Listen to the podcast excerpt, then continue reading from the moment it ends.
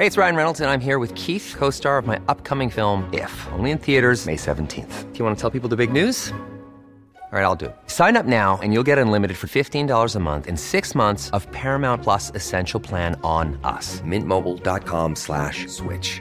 Upfront payment of $45 equivalent to $15 per month. Unlimited over 40 gigabytes per month. Face lower speeds. Videos at 480p. Active Mint customers by 531.24 get six months of Paramount Plus Essential Plan. Auto renews after six months. Offer ends May 31st, 2024. Separate Paramount Plus registration required. Terms and conditions apply if rated PG.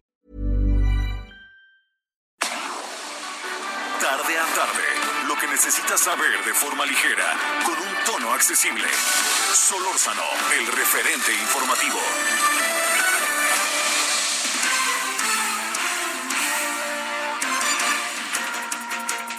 Muy buenas tardes, gracias que nos acompaña en este día que es, eh, pues le cuento, ¿no? Es martes, es eh, día martes eh, 21 de abril.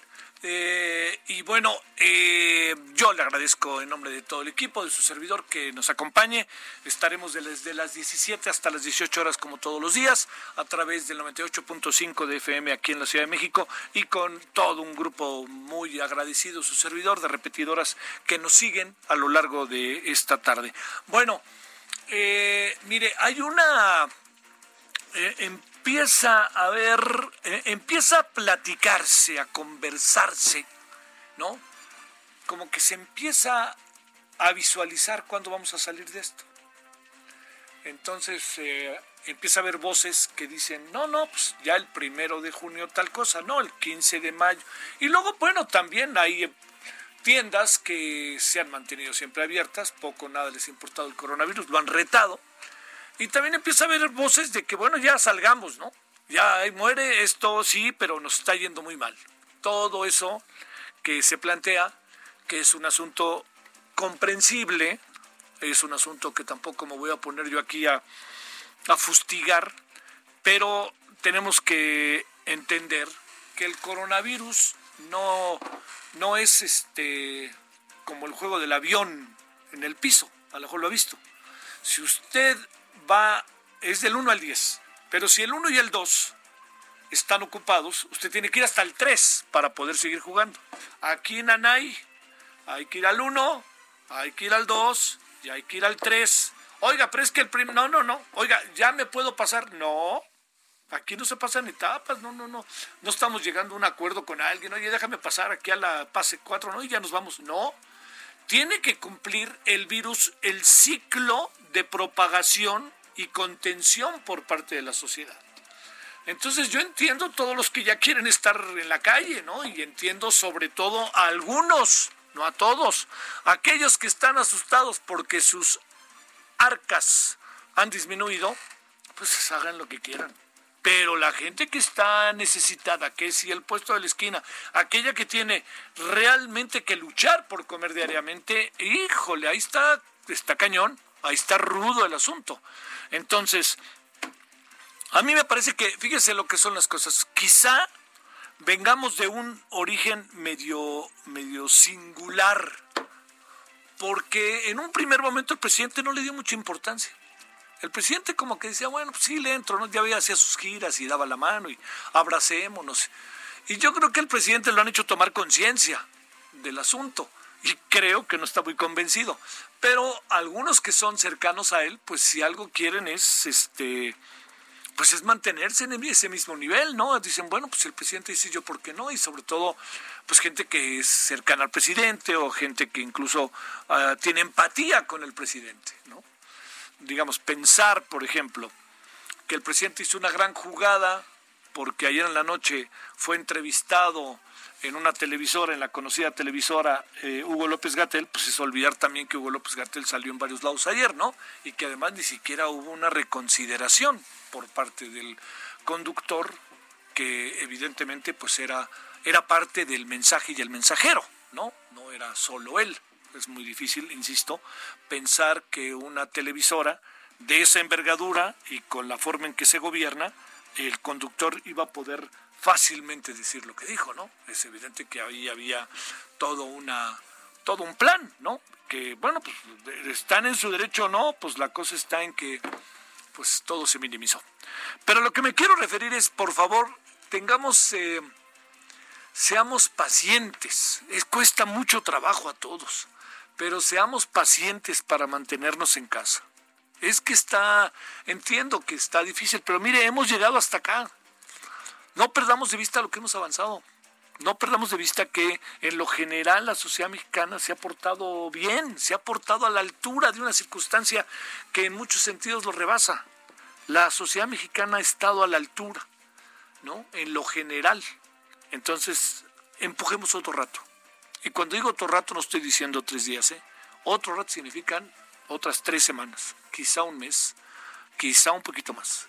Pero, de, pero lo que sí es cierto es que debido al control que se va teniendo, algunas comunidades, algunos municipios, algunas alcaldías van a poder empezar a tener un poquito más de libertad de acción.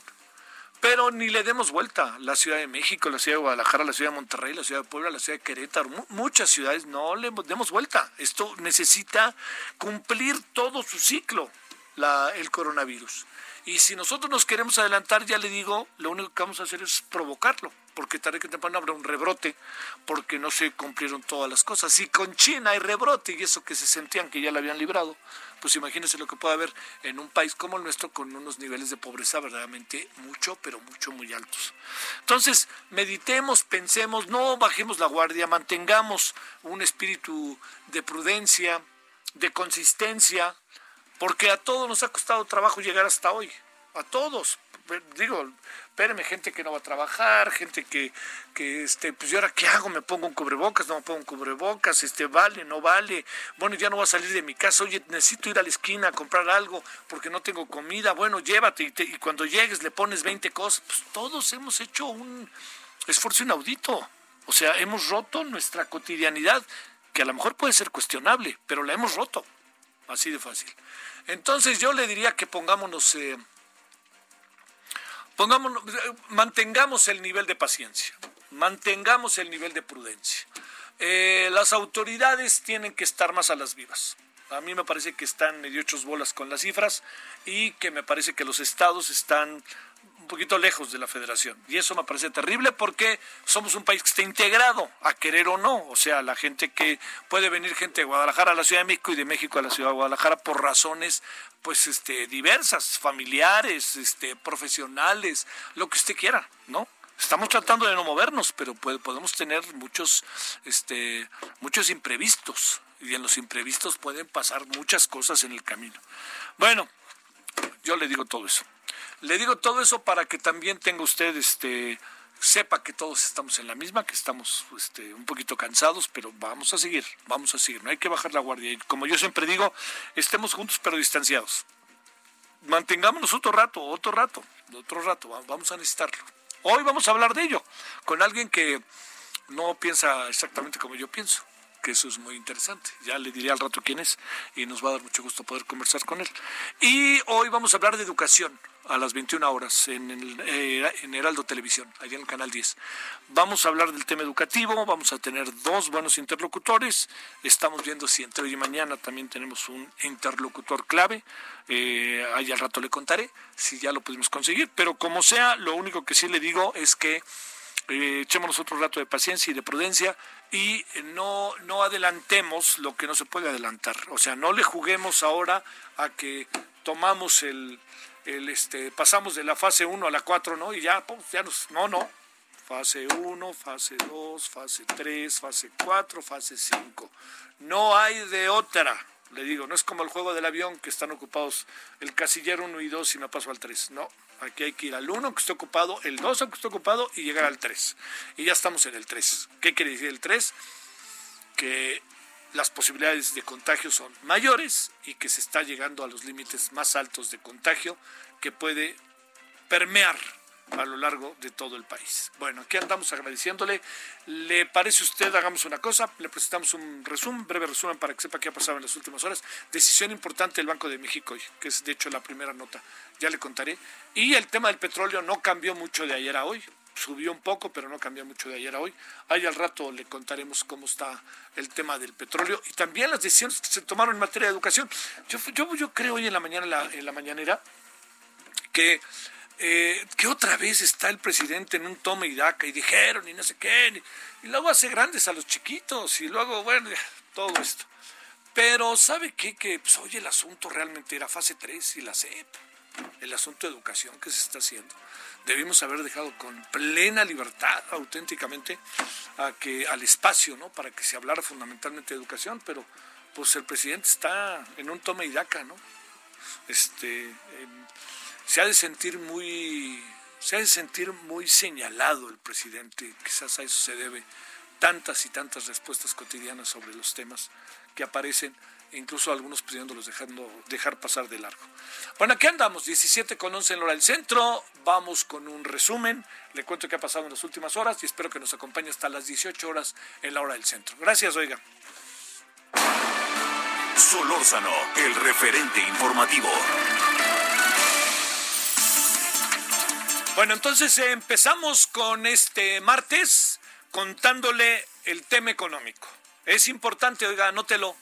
El Banco de México baja hoy martes la tasa de interés de referencia en 50 puntos base. La deja en 6%. Se trata de se trata de la segunda ocasión consecutiva en que el Banco Central decide anunciar su política monetaria fuera del calendario. Más temprano, el banco Citibanamex adelantó esta medida. En eso estamos. Entramos ya a una nueva eh, tasa de interés de referencia, queda en 6%. Vamos a seguirle. México entró a la fase 3 del COVID-19. La mañana de hoy, el subsecretario de Salud, Hugo López Gatel, dio a conocer este dictamen aprobado por el Consejo de Salubridad General. El regreso a clase, el otro gran tema de este día, va a ser el 17 de julio para los estudiantes, para que los estudiantes no pierdan el ciclo escolar. Va a ser presencial. Quiere decir que ahorita está llevándose efecto el proceso educativo de manera a través de las redes, ¿no? Entonces, pero que quede presencial. Todo indica que el 17 de julio. Esperemos a ver si ese día de acuerdo con el secretario de Educación Pública Esteban Moctezuma Barragán, el primero de junio todos los niños del país regresarán a las aulas, aunque desde el 17 de mayo los alumnos de los municipios libres de riesgo retomarán sus actividades presenciales. Ojo con eso. Bueno, el presidente Andrés Manuel López Obrador aseguró que a pesar de la caída del precio del petróleo, que generó un agravamiento de la crisis económica mundial, a México no le afectará fuertemente. Bueno, todo indica que, en esto pues tendremos que esperar qué pasa, pero el presidente dice que no, que no va a pasar nada. Bueno, que sí va a pasar, pero que no va a pasar fuertemente. Eh, además dijo que el 70% de los mexicanos pueden estar tranquilos ya que recibirán los apoyos que ha anunciado desde antes el presidente. Bueno, de acuerdo con la actualización más reciente de la Secretaría de Salud sobre los casos de coronavirus en el país, hay 8.772 personas infectadas. Hay 9.653 personas consideradas como sospechosas, sospechosos, y 712 fallecidos, todo esto en todo el país. Mientras el mundo supera ya los 2 millones y medio de casos positivos de COVID-19, el número de fallecidos está en 172 mil personas. Le cuento también que en los Estados Unidos, donde están las cosas terribles, se han realizado 4 millones de pruebas rápidas. El número de personas recuperadas supera los 600, la, perdón, las 660 mil. La crisis por COVID-19 podría empeorar, así lo aseguró la Organización Mundial de la Salud. Detalló que lo peor de la pandemia está por venir, sin embargo, no especificó los motivos por los que aumentaría la crisis del coronavirus en el mundo. También le cuento que especialistas aseguran que la enfermedad se esparcirá por África, donde los sistemas de salud no están bien desarrollados, lo que se incrementaría aún más, lo que incrementaría aún más el número de muertos. La ONU celebró hoy la aprobación de la ley de amnistía en nuestro país. Este tema lo abordaremos en Heraldo Televisión esta misma semana. Le cuento que desde las oficinas de la Organización Mundial de la Salud contra la Droga y el Delito consideraron que esta medida es parte de la estrategia del gobierno mexicano para evitar contagios en los centros penitenciarios, además de calificarlos como un paso importante en el sistema de impartición de justicia. Hay mucha controversia sobre esto, pero es una decisión que se tenía que tomar. ¿Fue la mejor decisión? La decisión como tal sí, la instrumentación es lo que vamos a discutir, ¿no? se va a discutir, no, no, no va a salir cualquiera que quede claro, por favor. Hay ciertos elementos por los cuales se está tomando la determinación de que salga la gente. Miembros de la Organización de Países Exportadores del Petróleo, la OPEP, analizan la drástica situación del crudo luego de que ayer sufriera este golpe histórico. El asesor económico de la Casa Blanca ha alertado que la crisis petrolera podría llevar a la peor caída del Producto Interno Bruto en su país para el segundo trimestre del año. Le cuento que tras la caída en los precios del petróleo, la bolsa de valores del mundo, eh, todas están registrando pérdidas. En Estados Unidos, el Dow Jones pierde 2.34, en Francia, el CAC 40 cae 3.77%. En México, no es decepción, cayó 1.75, pero le fue muy bien a Ideal, la empresa de Nueva y que tiene el ingeniero Carlos Slim. Bueno, esto es parte de lo que hay. Este, hay temas ahí que vamos a abordar temáticamente y si le parece, escuchemos la voz de alguien que es, eh, a mí me parece que es un personaje muy interesante. Entiendo que genera controversia, pero pues de eso se trata la vida, yo pienso. Bueno, vámonos a un breve, una breve pausa y regresamos con Federico Arriola. Solórzano, el referente informativo. Federico Arriola, periodista y empresario mexicano, fundador y actual director del medio digital SDP Noticias. Federico, ¿cómo has estado? Gracias que tomas la llamada. Buenas tardes. Buenas tardes, Javier. ¿Cómo estás tú? Pues fíjate que te preguntaría cómo estás tú, cómo, cómo ves las cosas, cómo, como que, como que estamos multitemáticos, pero te diría, a ver, ¿cómo viste lo de TV Azteca y el presidente? Lo de TV. ya sé que dijiste algo, pero bueno, déjame preguntártelo para que lo vamos a escuchar. Pues este, muy, muy chistoso, ¿no? Este, el, eh, creo que, Javier La Torre no dijo ninguna mentira al, señalar que Hugo López Gatel, el subsecretario que es el jefe de la estrategia contra el coronavirus, se contradice bastante es como aquel personaje, ¿te acuerdas del Chavo del Ocho, la chimoltrufia? Como dice una cosa, dice otra. Sí. Hay en contradicciones. Lo refutan los, los medios, lo refutan gobernadores de todos los partidos, incluidos de Morena, eh, como Bonilla de Baja California. Pero creo que a Javier Alatorre le faltó al decir no le hagan caso, precisar que este, no le hagan caso en sus estadísticas y esas cosas que dice, pero sí seguir las instrucciones de aislamiento, de distancia social, de, su sana distancia. Y pues se hizo todo este lío. Eh, no entendí yo si, si el gobierno quería castigar a TV Azteca o no, le, lo amonestaron en público a la televisora y, después el presidente dijo que no, de Manuel López Obrador, que él prefería respetar la libertad de expresión. Este, pues francamente fue un, un episodio eh, simpático, ¿no? Este, terminaron de amigos, amiguis, ¿no? Este, Amiguitis. ¿Hay mano que mece la cuna en Ricardo Salinas en todo esto, piensas, Federico? Yo creo que sí, ¿no? la casa juega. Sí. y Ricardo Salinas ha tenido una posición que no me parece tan descabellada ¿eh? de, frente a la pandemia, la de decir, eh, no nos aislemos, no, no abandonemos las actividades económicas, porque eh, aunque está mal que él lo diga, o no en su caso, si no nos mata el coronavirus, nos, vamos a morir de hambre. yo pienso que, esa ha sido su posición. Estuvo un poco en rebeldía al mantener abiertas sus tiendas Electra. Dice que vender refrigeradores en abonos fáciles, este, pagos muy difíciles, es una actividad esencial. supongo yo que la molestia vino porque López Gatel, el subsecretario este, el, rockstar de la epidemiología, quería multar. Yo creo que sí, es un empresario que siempre juega y le, da por hacer estas polémicas. Tú te acordarás aquella, yo creo su primera intervención así estelar eh, en el tema de Paco Stanley sí, como no. de gobiernas, jefe de gobierno. Sí, cómo no. ¿Para esto nos sirve la democracia? Para esto nos sirve la democracia y Lili Telles, hoy, bueno, ex senadora de Morena. Sí, sí, sí. Estaba bien, estaba bien agresiva en aquellos años. sí. Sí. Es un personaje interesante. Oye, Federico, eh, ¿cómo, ¿cómo poder ver en estos procesos de tantas filias y fobias y agarrones y el presidente contestando una sí y otra también y la prensa, cierta prensa, cierta prensa pegándole sí un día y otro también, este, señalando al presidente y el presidente sin reparo alguno señalándolos?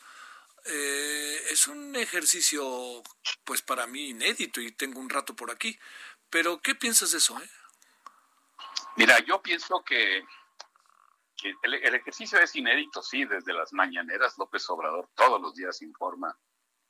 Este, ahora sí que lo que se le ocurre, lo que le preguntan y lo que no le preguntan. Uh -huh.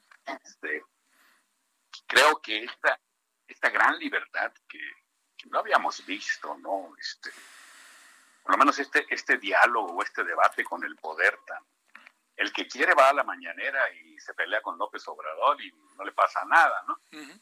el, pero también hay mucho abuso. Yo, eh, a ver, no es lo mismo decir antes de la pandemia que López Obrador está equivocado, eh, después de la pandemia leer a Pablo Iriart o Denise Dresser eh, en artículos, híjole, no solo muy agresivos, sino eh,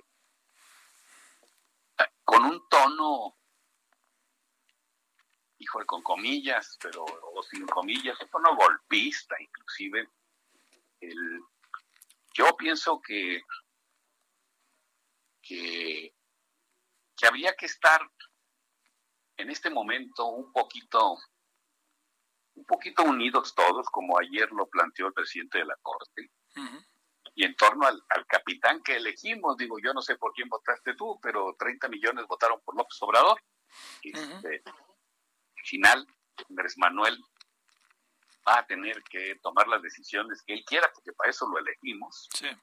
Este, nos podrá parecer que se equivoquen algunas cosas y tenemos el derecho de decirlo, el, pero pues finalmente la decisión es de él y si no nos gusta expresarlo, pero sin llegar a, bueno, es que hasta la prensa extranjera, carajo, el Financial Times, ¿te acuerdas? Sí, la sí, sí, la pasada, haciendo un llamado en un editorial institucional. Sí, sí, sí.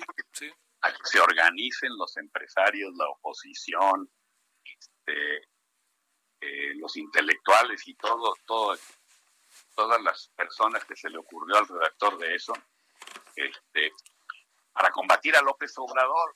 Sí, o sea, sí. Eso tampoco lo habíamos visto. Yo no recuerdo un diario extranjero haciendo un llamado para que pues, prácticamente toda la gente que no está de acuerdo con un presidente se organice y lo combatan. Bueno, más bien yo había visto lo contrario, ¿no? La bueno, a estas, a estas alturas del sexenio pasado, sí. para la prensa extranjera, Enrique Peña Nieto y Luis Videgaray y Miguel Ángel Osorio Chón estaban salvando a México, ¿te acuerdas? Saving México. Exacto. Oye, a ver, un tema que has estado ahí, o sea, está difícil ponernos de acuerdo, ¿no, Federico? Está difícil. Cuando digo eso no lo digo como un destino, ni lo digo menos como una fatalidad.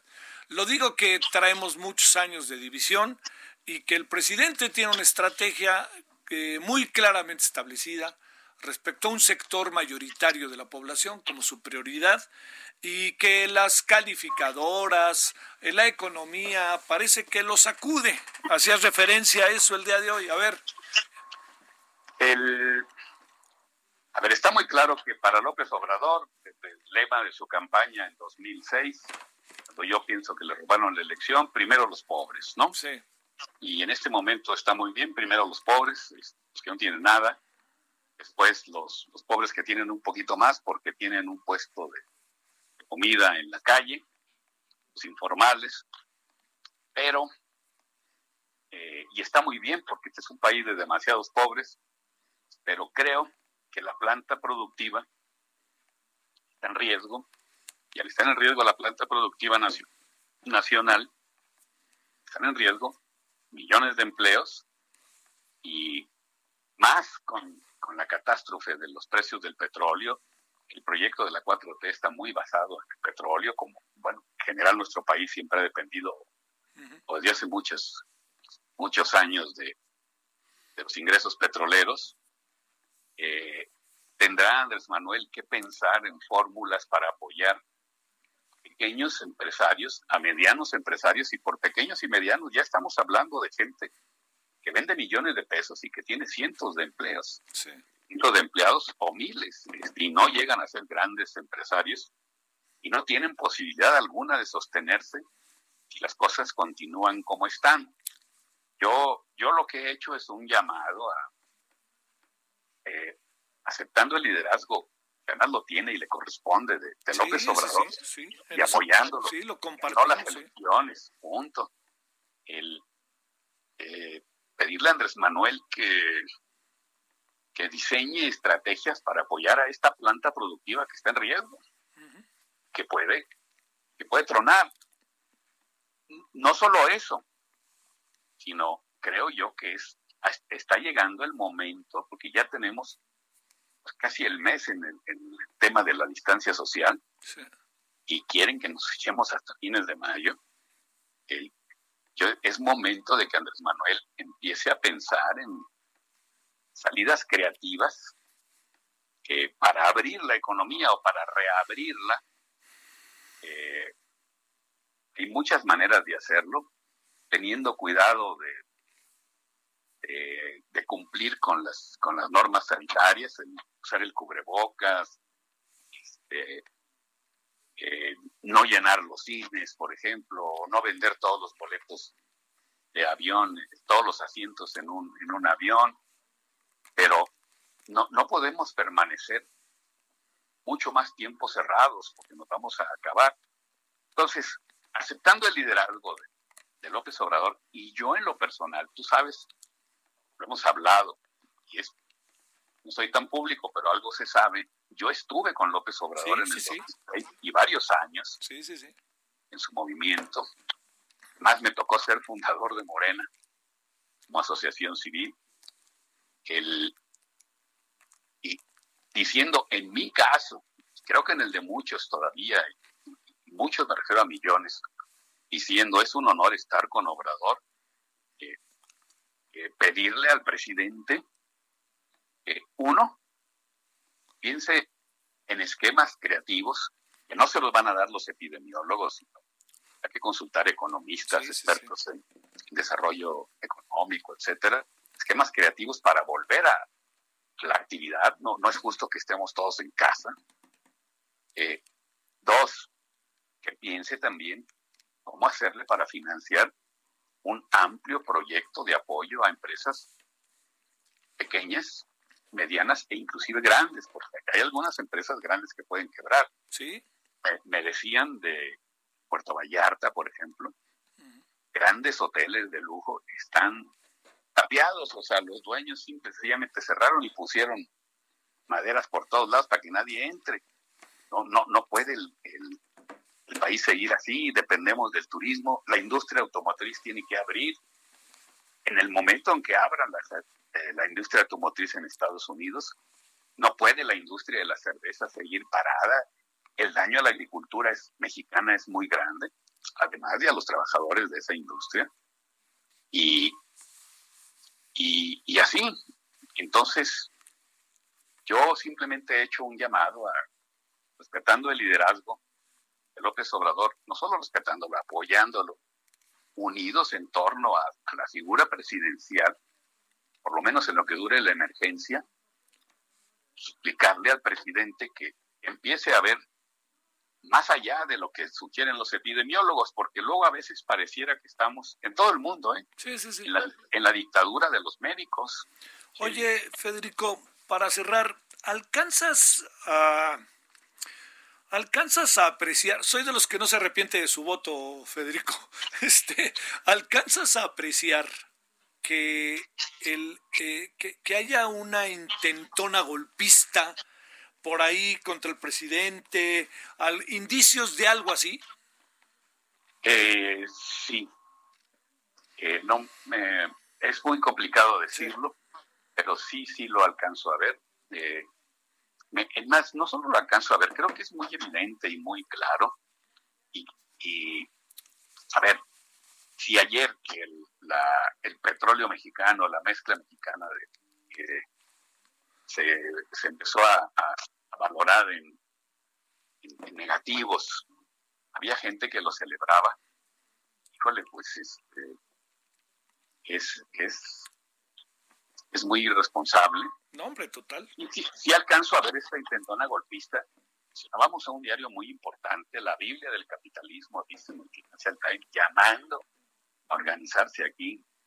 El, hombre, imagínate, los empresarios tenían una espléndida relación con López Obrador, no solo los gigantes que la tienen con todos los presidentes, los Mini, Talleres y todo esto.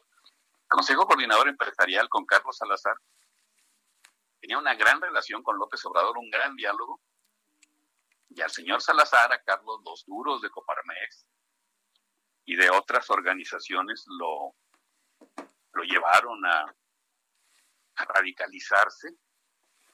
Ahora está peleado con López Obrador y yo creo que Carlos es una buena persona, lo conozco muy bien de años, pero no entiendo por qué parece ahora estar encabezando a, a grupos de empresarios que así, por las malas, no van a resolver nada. Si pensamos algunos que las recetas empresariales son mejores que las que propone López Obrador, creo que debemos convencerlo por las buenas, en el diálogo, aclarándole a López Obrador que se hará lo que él dice, porque es el presidente y le corresponde tomar las decisiones, y no cayendo en actitudes tan retadoras que no nos van a llevar a nada. Yo insisto, eh, ni, ni, me arrepiento de mi voto, ni me arrepiento de mis años con López Obrador. Supuesto que no, fue, para mí sí fue un honor estar con Obrador, haber dormido en el Zócalo, en aquel plantón, este, haberlo acompañado en tantos recorridos, en tantos mítines. El, es un honor estar con Obrador. Creo que tiene que cambiar un poco o un mucho, manera en que está enfrentando la crisis, pero hay que plantearlo por las buenas en el diálogo, este, sin ir mucho más lejos, bajándole a las ofensas, a las calumnias, moderándonos todos, porque mucha, se ha dicho mucho acerca de que este periodo en términos de libertad de expresión y de críticas al gobernante se parece al del maderismo, cuando estalló la crítica contra el presidente Madero y miren lo que terminó. El, yo esperaría que los colegas de la prensa, pues todos se moderen y no que dejen de criticar, pero, hombre, hay maneras de hacerlo, ¿no? Este, cuando lees en el financiero, por ejemplo, cuando antes de la marcha feminista o un poquito después, a un señor Negrete Cárdenas calificar desde el titular de la columna López Obrador como feminicida, oye, este, pues, esas son acusaciones muy graves. Ningún diario en ninguna democracia del mundo las publicaría. Cuando lees a, a Pablo Iriar decir que Javier Alatorre se equivocó de López, el problema no es López Gatel, sino López Obrador, cuando lo lees todos los días, a él o a, nuestro amigo Raimundo, decir que López Obrador es lo peor que, lo, que le ha pasado a México, o a Denise Dresser, o a tanta gente, pues no, no te la crees, ¿no? Este, el, por un lado, en qué país vivimos y por otro, eh, cómo es que el sistema permite este tipo de expresiones. los lectores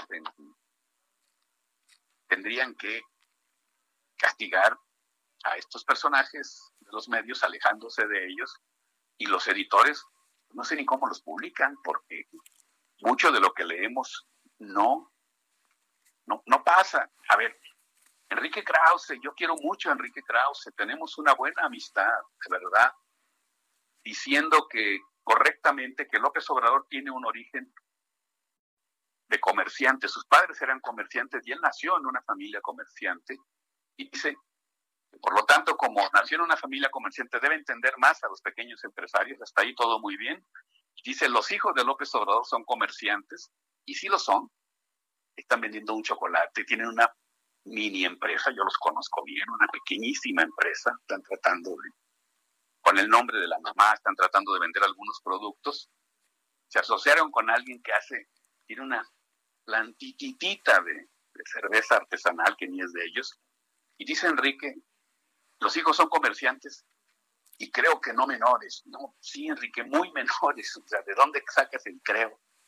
Este, puedes creer en Dios, en el Espíritu Santo o en lo que sea, pero para afirmar algo así, el decir que o negar con el creo que no menores, comerciantes, los hijos de Andrés, estás diciendo que son mayores y al mismo tiempo estás preguntando, como el monero Calderón lo hizo en Reforma también, ¿de dónde sacan eso? Pues no lo saquen de ningún lado, son empresarios muy pequeños, muy esforzados, están tratando de vender unos productos que pues en este momento seguramente no venden nada. Es un chocolate muy bueno, yo les compré una caja. Este, pero un hombre tan serio como Krause, ¿de dónde saca el creo que no son? Que no son empresarios menores. No se vale, no, no es correcto. Eh, Andrés Manuel merece respeto, tiene muchos años de lucha, tú lo conoces bien. El, corresponde gobernar, híjole, en la etapa más difícil de, de la historia reciente, por lo menos de todos los que estamos vivos, no habíamos conocido algo tan terrible. No. Pienso que es el mejor gobernante para esta situación por su, por su liderazgo, por su capacidad de trabajo, por su preocupación sobre todo por los pobres. El, que hay que exigirle que haga las cosas que pensamos son las mejores, pero hay que hacerlo mínimamente, ya no digamos con educación, por lo menos sin mentiras, sin calumnias, sin ofensas y sin parecer, como tú mencionabas, menciona mucha gente, yo lo digo, no digo que tú lo digas, tú lo preguntaste, sin parecer que están al servicio de intereses golpistas, porque a veces eso parece. Federico, te mando un saludo y un agradecimiento de que hayas estado con nosotros. Y te felicito, Javier, por estar en el Heraldo. Gracias, oye. Una empresa realmente seria y, y, de verdad este, creo que hizo una gran adquisición contigo y tú tomaste una gran decisión al estar ahí. El Heraldo es uno de los medios más serios en este momento, ¿eh? de verdad. Este, pues me, siento me siento honrado por venir de quien viene y me sentí honrado que me llamaran. Entonces, pues este de repente pueden pasar cosas buenas en la vida también, ¿no? pues de repente pasan. Sale, gracias Federico, un abrazo. Un abrazo a ti. Gracias. Bueno, Federico Arriola, ya escuchó usted. Sé que me alargue y este pondrán cara, perdón, pero yo creo que escuchamos y escuchamos y escuchamos como muchas cosas, ¿no? Pues, escuchemos a alguien que sí que conoce al presidente y estos son sus puntos de vista. Algunos, oiga, se vale decirlo, yo los comparto, otros no, pero algunos sí los comparto.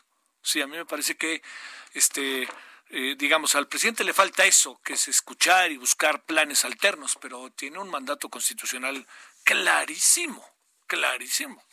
Y no lo digo para de los males el, el peor, ¿no? El mejor, perdón, sino más bien pienso, ¿usted quería que ganara otro? ¿Se imagina que hubiera ganado otro? No sé, bueno, cada, entiendo puntos de vista, ¿eh? Porque además cada vez las cosas están como con los ánimos más expuestos y alterados. Vámonos a con Horacio Urbano, son las 17 con 39. ¿Qué tal, Javier? Muy buenas tardes, muy buenas tardes a todo el auditorio. Y bueno, pues ayer en la mañana en la conferencia mañanera, el presidente López Obrador anunció que habría créditos para que la gente pueda recibir directamente el dinero sin intermediarios para autoproducir su casa. Eso es una buena noticia para un segmento de población, pero que coincide con programas que ya están en marcha durante, vaya, desde hace mucho tiempo del Infonavit y que habría que ver cómo los fortalecen y cómo los reestructuran Infonavit y a lo mejor también el Fobiste para que la gente que es derechohabiente de esos institutos pueda tener una nueva forma de atender su rezago de vivienda. Les comento, parte del tema es que uno de los grandes logros, si no es que el mayor logro que hemos tenido en los años recientes en las décadas recientes en materia de vivienda, es la posibilidad de que la gente tenga la capacidad plena de elegir qué casa quiere comprar. Y eso lo vemos hoy reflejado en que organismos como el Infonavit no tiene únicamente un producto, no tiene únicamente créditos para que la gente compre casa nueva, no. Eh, con un crédito de Infonavit la gente puede comprar una casa nueva o usada, lo cual ya es una posibilidad enorme de elegir. Puede también tomar su crédito para remodelar su casa, la va a poder tomar para construir en terreno propio y la va a poder tomar también para pagar créditos de otro tipo de pasivos hipotecarios. La realidad es que ha madurado mucho el sector, el sector hipotecario y esa posibilidad que tienen los trabajadores de que poder hacer uso pleno de su cuenta de vivienda es una de las grandes virtudes que tiene la política de vivienda que hemos tenido en el país. Vaya, eh, eh, yo diría que en los recientes 20 años, y esto que está anunciando el presidente, pues evidentemente amplía los alcances de que el Infonavit atienda a todos los segmentos de vivienda. Evidentemente, no es un esquema que pueda tomar una gran parte del pastel del número total de créditos del Infonavit, en muy buena medida, porque esa capacidad de elección hace que la gente seguramente apueste por viviendas terminadas. Sin embargo, habrá gente a la que verdaderamente sí le caiga, diría el presidente, como anillo el dedo esta posibilidad, pero son los menos, porque estamos hablando de gente que tenga posibilidad de elegir un lugar donde pueda comprar terreno, lo cual habla de que tendría que ser una vivienda en las afueras de las ciudades y la nueva política, hay que recordarlo, quiere privilegiar vivienda bien ubicada. Entonces,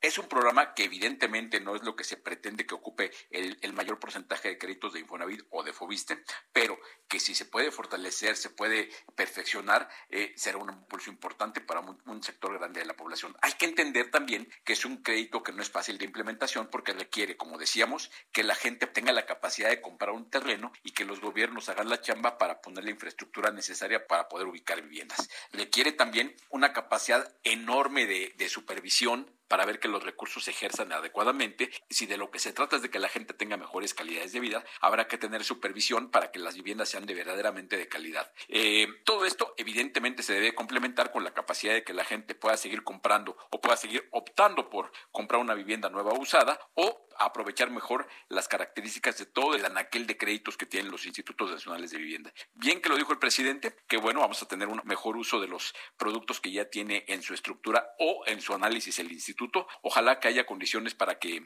para que esto funcione adecuadamente y pensar que esto no es algo que va a sustituir lo que ya había, sino que es algo que complementa y que atiende a las necesidades de un segmento muy específico de población que puede estar necesitado de un esquema que le permita autoproducir su casa. No es para todos, habrá muy muchísima gente que lo que necesita es comprar una vivienda intraurbana producida por un desarrollador inmobiliario que como todo, como todo en la viña del Señor. Eh, se ha hablado de que hay desarrolladores malos, evidentemente los debe haber, pero también hay muchos buenos. Estamos hablando de una industria que tiene más de 2.000 empresas haciendo vivienda, empresas de todos los tamaños y ubicadas en todos los estados del país, muchas de ellas de excelente calidad. Entonces, el sector vivienda se tiene que fortalecer, tiene que ser en este momento una de las actividades anticíclicas. Ojalá y que este anuncio del presidente sirva para anunciar que la vivienda de veras será una gran oportunidad para el país. Y bueno, querido Javier, hasta aquí esta, esta intervención. Te agradezco el espacio. Un abrazo a ti y un abrazo a todo el auditorio. Hasta luego.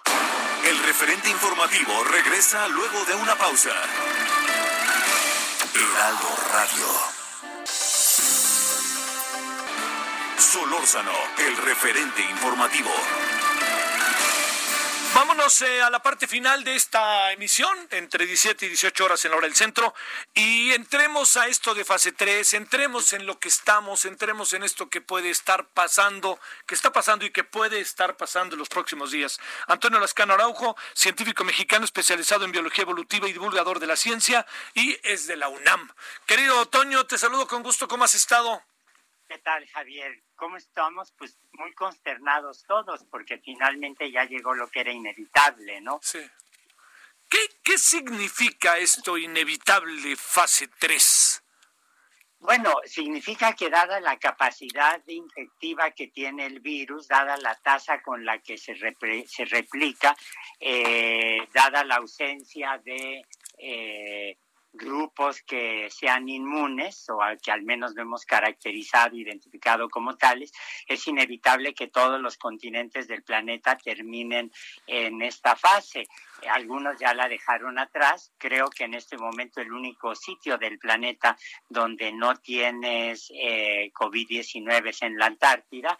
Y eh, más que más que hablar de números precisos, déjame citar lo que dice un amigo infectólogo que quiero y respeto mucho, el doctor Alejandro Macías. de la Universidad de Guanajuato, que dijo que la fase 3 se debe caracterizar no tanto por un número o una proporción, sino por el colapso de algunos hospitales, por su incapacidad para atender pacientes, como ya ha ocurrido en Baja California, en Puebla, y lo estamos viendo ya en la Ciudad de México. Oye, eh, este, eh, ¿tendría que venir la fase 3 con medidas más drásticas? Hablo, pienso en la Ciudad de México en función de lo que veo que pasa en Guadalajara, veo que pasa en Michoacán, veo que pasa en Oaxaca, incluso en eh, Baja California. Bueno, mira, hay que tener presentes que tener presente que el virus realmente brinca con mucha facilidad de una persona a otra, aunque también sabemos cómo cómo evitar esto. Y yo sí creo que las medidas tienen que ser muy estrictas sin que vayan en contra de derechos elementales, derechos legales como ciudadanos, como personas. Pero yo sí creo que aquí perdimos eh, tiempo. Creo que las consecuencias se pudieron haber retrasado. Creo que el hecho de que tengamos todavía un número creciente de miembros del personal de salud que están siendo reportados como infectados es algo que nos debe llamar la atención eh, en el sentido de que eh, hay que ser más estrictos y claro, eso tiene que ir apoyado por medidas que garanticen la supervivencia de quienes no pueden permanecer en su casa todo el tiempo. Sí, que ese está, este está siendo uno de los grandes, grandes problemas. Una fase 3 puede más o menos tener un pronóstico de duración o es muy difícil en ese sentido saber cuánto puede durar? Mira, la la curva sigue creciendo y eso significa que no hemos llegado a un punto de estabilidad de la fase 3. Yo a mí me gusta de mucho decir que no soy infectólogo, pero eh, una curva de ese tipo es algo que ve uno en ciencia todo el tiempo y ciertamente la rapidez con la que está creciendo la curva, lo que sería la derivada de la curva, sería el término formal, es muy alarmante. Ahora, eh, yo creo que hay que hacernos a la idea de que el la fase 3 va a durar semanas y semanas. Me parece poco realistas las predicciones que se están haciendo por parte de la Secretaría de Salud, por parte de la Secretaría de Educación en términos de levantar la fase 3, eh, de terminar con las medidas de aislamiento social. Y luego hay que tomar en cuenta un fenómeno que no es trivial. Países como Singapur, que es una isla muy pequeña, donde se pudo hacer un control muy bueno, están teniendo segundas oleadas. Eh, mismo pasó en Hubei, en China. En Alemania hubo algunos casos que llamaron rápidamente la atención.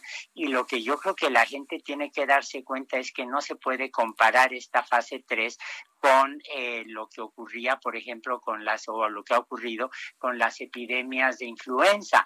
Es como comparar perros con mariposas, es como comparar eh, papas con caracoles. Eh, la naturaleza del virus es distinto y aquí todavía tenemos muchas incertidumbres respecto a su capacidad de supervivencia, de transmisión, de la rapidez con que se repliquen las células infectadas, etcétera. El problema real es que no conocemos a nivel mundial el número de personas infectadas y el número de problemas y que el número de personas que son inmunes. Sí, ese está siendo el asunto. Ni idea cuánto tiempo más, ¿verdad? Yo veo los cálculos matemáticos y mira, me asombra mucho que el doctor eh, López Gatel legítimamente hace referencia al apoyo que ha tenido de eh, un grupo de matemáticos, de un grupo de epidemiólogos del Seguro Social, pero en México, si mis cálculos no me fallan, hay aproximadamente 30 epidemiólogos matemáticos.